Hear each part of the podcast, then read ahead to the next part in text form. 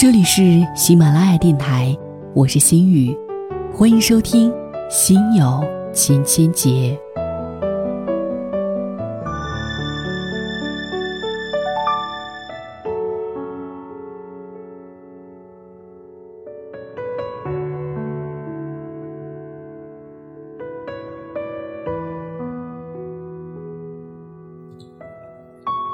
我看到很多的朋友给我的私信当中看到这样一条：结婚到底意味着什么？我百感交集，但是却又回答不上来。在这样过着三八、过着五四、不三不四的尴尬年纪里谈结婚，确实我觉得有点蹩脚。说完全不懂，有点故作天真；说完全懂，又有点儿会赋新词强说愁。于是似懂非懂起来。吉米在结婚的意义当中写道：“我仿佛已经很久很久都没有听到有一个人说，他要结婚是因为很爱很爱很爱一个人，因为想要和另一个人永远的在一起。在恋爱自由、婚姻自主的朗朗乾坤之下，我们不约而同的希望所有的婚姻都是基于爱情，因为很爱很爱，想永远在一起，所以才结婚。”每当谈论到谁跟谁结婚了的时候，也总有一种修成正果的童话式结尾的感觉。王子与公主从此过上了幸福快乐的生活。然而，生活又不慌不忙地告诉我们，有些很爱很爱、想永远在一起的人，最后却又离婚了。忽然想起了罗大佑的歌曲：“爱情这东西我知道，但永远是什么？结婚是基于令人神往的爱情也好。”还是基于最现实不过的相依为命也好，都没有人能看到永远。前不久，对门的夫妻闹着离婚，外婆说：“现在的社会真乱，明明是自己挑的人，怎么过着过着就不稀罕了呢？”我无言，可能是诱惑太多，轻易触及到了人性原本就脆弱不堪的底线；可能是问题太多，让人渐渐的心力憔悴起来；或者是离婚自由的宽大政策，让人随时有路可退。总之，结婚这个看似幸福快乐的结局，实则是所有考验的刚刚开始。如果说结婚需要排除万难，那么婚后一定又有万难。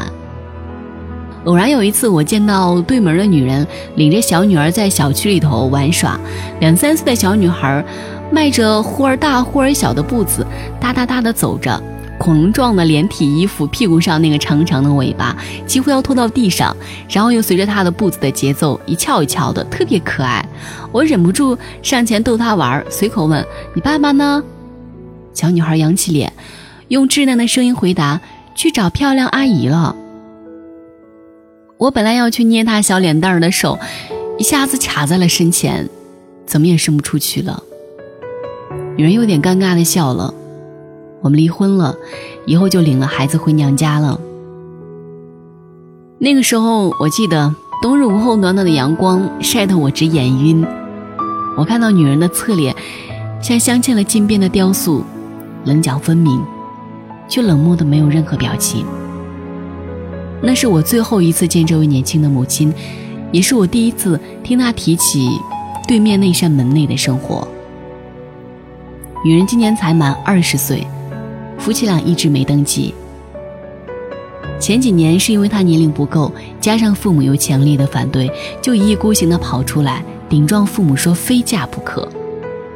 到如今，年龄够了，也熬得父母心软了，两个人却过不下去了，真是比戏剧还戏剧的人生，听得我的心就像片进大麻花一样扭扭曲曲的。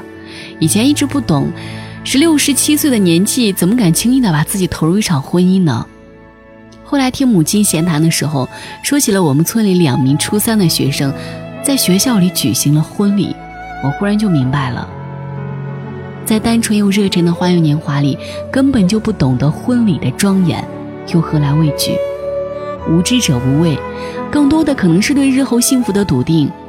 扬着一脸的自以为是，是大刀阔斧的向前冲，以为自己能过五关斩六将，大获全胜。可是生活总是会默默的一点一点的抽掉你最初的勇气，让你最终俯首称臣。我坚信，能决定结婚，当时一定是很爱很爱，想永远在一起的。她愿意义无反顾地跟着年长她十岁的男人私奔，除了爱，更需要的是破釜沉舟、背水一战的勇气。有时候，很多重大的抉择都是靠一时冲动的催化，深思熟虑、左右权衡，只是决定前的心理矛盾而已。女人说，当她被父母关在家里，她跳墙进去的那一刻，她就决定万水千山也跟定他了，哪怕他一无所有。我脑子里显现出蒙丹去抢含香公主时的画面了，心中立刻是热气腾腾起来。他的眼睛亮亮的看着远方，好像又回到了当初那个瞬间融化他的场景。如果日子一直停留在私奔的风口浪尖，可能就不会有后来的两开生厌。但是生活总要归于平静，归于鸡毛蒜皮、柴米油盐的繁琐之中。喜欢一个人只需要一时的勇气，而守护一场婚姻却需要一辈子的倾尽全力。在女人未婚先孕，逼得父母心软同意结婚之后，他们草草举行了婚礼。接下来的生活并未像童话当中一般幸福快乐起来。她代孕在家，婆媳妯娌小姑的各种关系让她焦头烂额。男人微薄的工资让他们的生活捉襟见肘，负面情绪日积月累，渐渐的，越来越多的矛盾不可调和。他们不再像刚开始吵架那样，很快就和好如初。男人开始彻夜不归，女人开始怄气回娘家。女人说：“可能他就是那个时候才开始有外遇的。他倾尽所有才得来的婚姻，就这样无声无息的土崩瓦解。”他没说他是否有心悔改，也没说过他是否挽留。既已离婚，可能大家都尽力了吧。我不知道别的姑娘都是如何与男友或是丈夫相处的。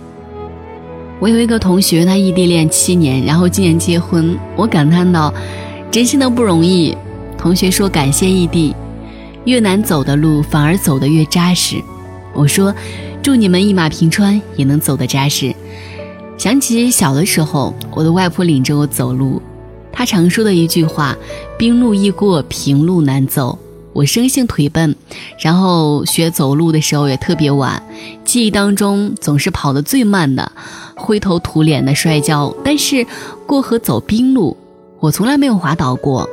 在三九四九冰上走的寒冬，河上冰厚，我经常跟外婆来回的走过冰冻的河面，大约。是去河对岸赶集，或者是去探亲串门，印象特别深。外婆总是会用力地攥紧我的手，反复地嘱咐我：冰路滑，千万要一步一步走仔细了，看脚底下。我深知厉害，我亲眼目睹过有人摔跤之后滑到气眼里，差点丧命了。于是总是小心翼翼的，全神贯注的，一小步一小步的走着，每次都是顺顺利利的。走到对岸，我总喜欢回过头去看一看那冰铺的河面。冬天昏昏沉沉的日光下，河面白茫茫一片。外婆说，天上的银河也是这么亮的。